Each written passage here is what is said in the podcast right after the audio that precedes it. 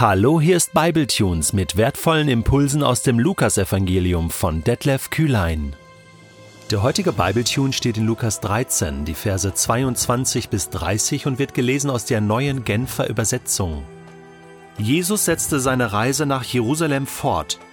Er zog von Stadt zu Stadt und von Dorf zu Dorf, und überall lehrte er. Einmal wurde er gefragt, Herr, sind es nur wenige, die gerettet werden? Jesus antwortete, Setzt alles daran, durch die enge Tür einzutreten. Denn das sage ich euch, viele werden versuchen einzutreten, und es wird ihnen nicht gelingen. Wenn der Hausherr aufgestanden ist und die Tür abgeschlossen hat, werdet ihr draußen stehen, an die Tür klopfen und rufen, Herr, mach uns auf. Doch er wird euch antworten, ich kenne euch nicht, ich weiß nicht, woher ihr seid. Dann werdet ihr einwenden, wir haben doch mit dir gegessen und getrunken, und du hast auf den Straßen unserer Stadt gelehrt. Er aber wird euch noch einmal dasselbe antworten. Ich kenne euch nicht. Ich weiß nicht, woher ihr seid. Geht alle weg von mir, ihr mit eurem unrechten Treiben. Dort draußen bleibt für euch nichts als lauteres Jammern und angstvolles Zittern und Beben, wenn ihr sehen werdet, dass Abraham, Isaak und Jakob samt allen Propheten im Reich Gottes sind, ihr aber ausgeschlossen seid. Von Osten und Westen und von Norden und Süden werden Menschen kommen und sich im Reich Gottes zu Tisch setzen. Es gibt Letzte, die werden Erste sein, und Erste, die werden Letzte sein. Jesus redet über den schmalen Weg, und über die enge Pforte. In Matthäus 7, die Verse 13 bis 14 sagt er, Geht durch das enge Tor, denn das weite Tor und der breite Weg führen ins Verderben, und viele sind auf diesem Weg. Doch das enge Tor und der schmale Weg führen ins Leben, und nur wenige finden diesen Weg. Jesus beantwortet damit die Frage, die ihm gestellt wird Herr, sind es nur wenige, die gerettet werden? Es geht um Rettung. Und wir müssen uns den Kontext noch einmal klar machen, bevor wir auch klar bekommen, was Jesus mit seiner Antwort meint, wie wir das zu verstehen haben. Gott will, dass alle Menschen gerettet werden.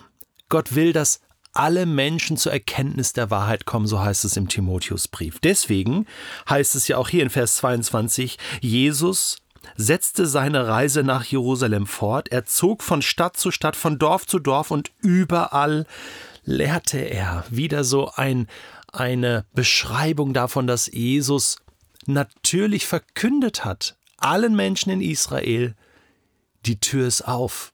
Die Tür zum Reich Gottes ist auf. Kommt, kommt herzu. Der Vater im Himmel lädt euch ein. Ihr seid eingeladen. Und das ist ganz, ganz wichtig, dass Jesus das auf dem Herzen hatte. Jetzt könnte man sagen, ja, aber Jesus, du weißt doch, ähm, und das ist vielleicht schon mal so ein erster Gedanke, dass nur ganz wenige durch diese Tür gehen. Das ist egal. Gott lädt alle ein. Gott geht allen nach. Und vielleicht ist das ja auch viel mehr als eine Warnung zu verstehen. Schlag diese Einladung nicht aus. Gerade im orientalischen Kontext kann man einen Gastgeber wirklich düpieren, wirklich ähm, böse machen, wenn, wenn man eine Einladung, die man bekommen hat, ausschlägt. Und auch das muss man hier sehen, so diese, diese Vehemenz, mit der das Ganze ausgesprochen wird. Und hier geht es nicht um irgendeine Einladung, sondern um die Einladung Gottes, um die Einladung des Königs. Kommt alle herzu. Wir lesen das immer wieder, dass Jesus über das Reich Gottes gepredigt hat, umhergezogen ist, um ganz Israel einzuladen. Und ganz Israel soll ja gerettet werden. Und Paulus schreibt das ja auch im Römerbrief Kapitel 9, ähm, dass ganz Israel gerettet werden wird an einem Tag. So wie ist das Ganze hier zu verstehen? Herr, sind es nur wenige, die gerettet werden? Und jetzt sagt Jesus, setzt alles daran, durch die enge Tür einzutreten. Setzt alles daran. Gebt alles dafür. Man kann, man, man, man könnte das ja auch übersetzen mit, mit kämpft darum. Das soll euch nicht gleichgültig sein. Es fällt euch nicht einfach in den Schoß. Die Tür ist auf, der Vater lädt ein, aber du musst diesen Schritt gehen. Du musst das Geschenk annehmen. Und da musst du vielleicht dein Ego niederkämpfen, deinen Stolz niederkämpfen. Und gerade in Israel, wo man überzeugt war, ja, wir sind ja Gottes Volk, das wird schon laufen, Gott wird alle Augen zudrücken. Ja, Moment. Die vielen Propheten, die im Alten Testament gewesen sind, Johannes der Täufer, haben die nicht klar gesagt, dass das nicht so einfach ist? Dass man wirklich dranbleiben muss, kämpfen muss um die Beziehung zu Gott, damit das nicht kaputt geht? Setzt alles daran, durch die enge Tür einzutreten. Es ist eine enge Tür. Die macht sich fest, Jesus sagt, ich bin die Tür. Und ich glaube, äh, Jesus ist keine kleine Tür. Aber es ist einfach diese eine Person, an der sich alles entscheidet. Und das ist ziemlich eng.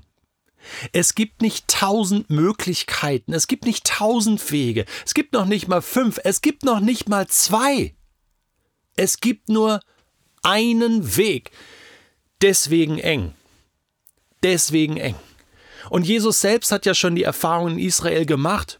Es glauben ihm nicht alle. Viele lehnen ihn ab. Jesus sagt, ich bin die Tür. Wer durch mich eingeht, und das muss man ganz klar hier aus dem Johannesevangelium zitieren, so ist das gemeint. Ich bin diese Tür. Aber weißt du was, die gute Nachricht ist die, es gibt eine Tür. Es gibt eine Tür zum Himmel.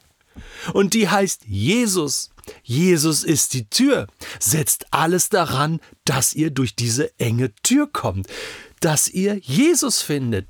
Das ist die alte und das ist die neue Botschaft und das ist die Botschaft überhaupt.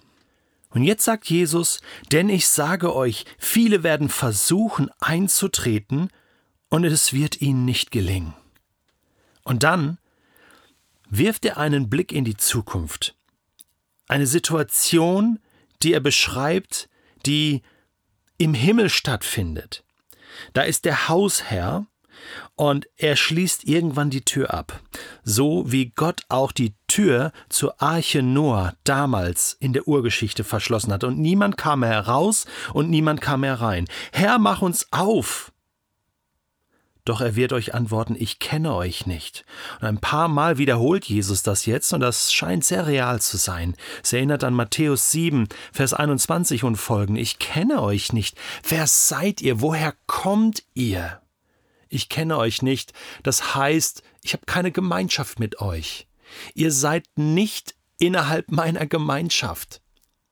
Wir haben keine Beziehung zueinander. Natürlich kennt Gott jeden. Aber hier ist dieses, ist dieses, äh, ich glaube, ihr wart gar nicht eingeladen. Ihr seid hier nicht auf meiner Gästeliste. Ihr gehört nicht zu meinem Haus. Ihr gehört nicht zu meinem Freundeskreis. Jesus würde sagen, ihr seid mir nicht nachgefolgt. Und noch ein Bild, da sind dann Abraham, Isaak und Jakob mit allen Propheten. Und sie sind zusammen und dann kommen Leute vom Osten, vom Westen, vom Norden, vom Süden, überall her. Kommen Menschen, das spricht sehr für, für die ganze Welt, für alle Völker, die hier erreicht werden. Und sie kommen und sie setzen sich zu Tisch. Da ist in der Offenbarung von diesem Hochzeitsmahl des Lammes äh, die Rede. Gott lädt ein zu einem Fest und jetzt wird gefeiert und diese sind dabei und andere stehen da und schauen zu. Jetzt kommen natürlich noch mehr Fragen. Und dieser Text beantwortet nicht alle. Wenn du auch, so wie ich, so groß geworden bist, kirchlich, theologisch, dass du an einen Himmel und eine, an eine Hölle glaubst und dass du glaubst, dass wenige Menschen in den Himmel kommen und ganz, ganz viele in der Hölle landen, dann befinden wir uns im gleichen Club. Mittlerweile ist es aber so, dass das heiß diskutiert wird und nicht nur oberflächlich. Und da kann man auch nicht nur sagen, ja, das sind Liberale, die denken so, Postevangelikale, die äh, lösen das alles auf, sondern es gibt wirklich triftige Gründe, diese äh, Lehre von ja, Himmel und Hölle und alles dauert ewig und, und äh, da gehen viele Menschen verloren und nur wenige kommen in den Himmel. Es gibt triftige Gründe, das in dieser simplen Einfachheit anzuzweifeln.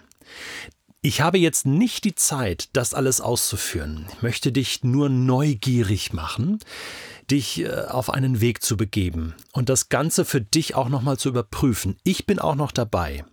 Und ich möchte dir ein kleines Versprechen geben. Nein, ein großes. Unser Sprecher Jens Kaldewey schreibt an einem Buch, was den Titel trägt Ich glaube an einen großen Himmel und an eine kleine Hölle wie Gott richtet und was dabei herauskommt. Dieses Buch ist bei SCM äh, Verlag eingereicht und wird hoffentlich bald erscheinen. Du wirst davon hören. Wir werden innerhalb von Bible Tunes eine Reihe anbieten. Jens wird äh, selbst diese Reihe besprechen und über viele Fragen, auch über diesen Text hier. Ja, was heißt das denn das? Kommen nur wenige in den Himmel? Kommen viele Menschen in die Hölle? Die Frage auch, was ist die Hölle? Ist die Hölle ewig? Ähm, wie wird es im Himmel sein? Da reden wir von neuen Jerusalem. Da hören wir aber auch von Völkern, die außerhalb vom neuen Jerusalem leben. Äh, Fragen über Fragen, wo es sich lohnt, nachzudenken und nochmal neu hinzuschauen und, und fertige Konzepte und Prägungen und Gedankengebäude ähm, äh, zu überprüfen. Dazu lade ich ein. Also, jetzt noch keine allerletzte Antwort, sondern der Aufruf, sich auf einen neuen Weg zu begeben und zu glauben, dass Jesus die Tür ist, dass wir nur durch ihn gerettet werden können und dass wir, so wie er alle Menschen eingeladen hat, auch wir alle Menschen einladen dürfen zu diesem großen Fest im Himmel, zu unserem wunderbaren Gott. Gott segne dich.